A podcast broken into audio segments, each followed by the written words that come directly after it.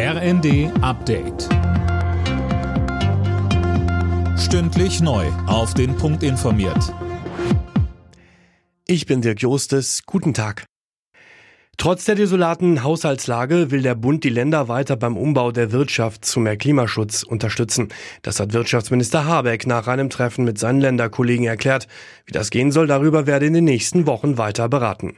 Es hat sich durch den Klimatransformationsfonds in Deutschland ein Ökosystem des Aufbruchs etabliert, eine Haltung in den Betrieben, in die Zukunft zu investieren. Diese Investitionen müssen losgeeist werden, jetzt aus diesem Limbo, in dem wir uns auf einmal befinden und das möglichst schnell. Das ist das Signal, das von dieser Konferenz ausgeht und wir werden weiter daran arbeiten.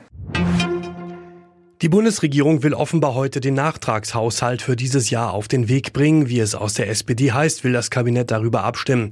Dazu soll die Schuldenbremse zum vierten Mal in Folge ausgesetzt werden. Eine Reform der Schuldenbremse lehnt die FDP derweil ab.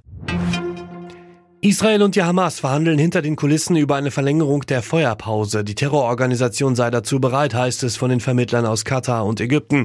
Es gehe um zwei bis vier Tage. Auch Israel ist laut US-Präsident Biden dafür. Vier Wochen vor dem Fest ist vielerorts die Weihnachtsmarktsaison eingeläutet worden. Die Betreiber rechnen mit einem guten Geschäft.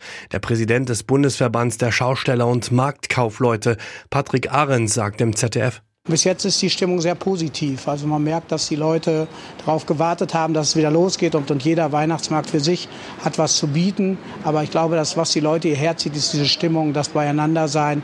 Das ist das, was unsere deutschen Weihnachtsmärkte auszeichnet und deswegen ist es ja auch mittlerweile eine Exportschlange geworden. Alle Nachrichten auf rnd.de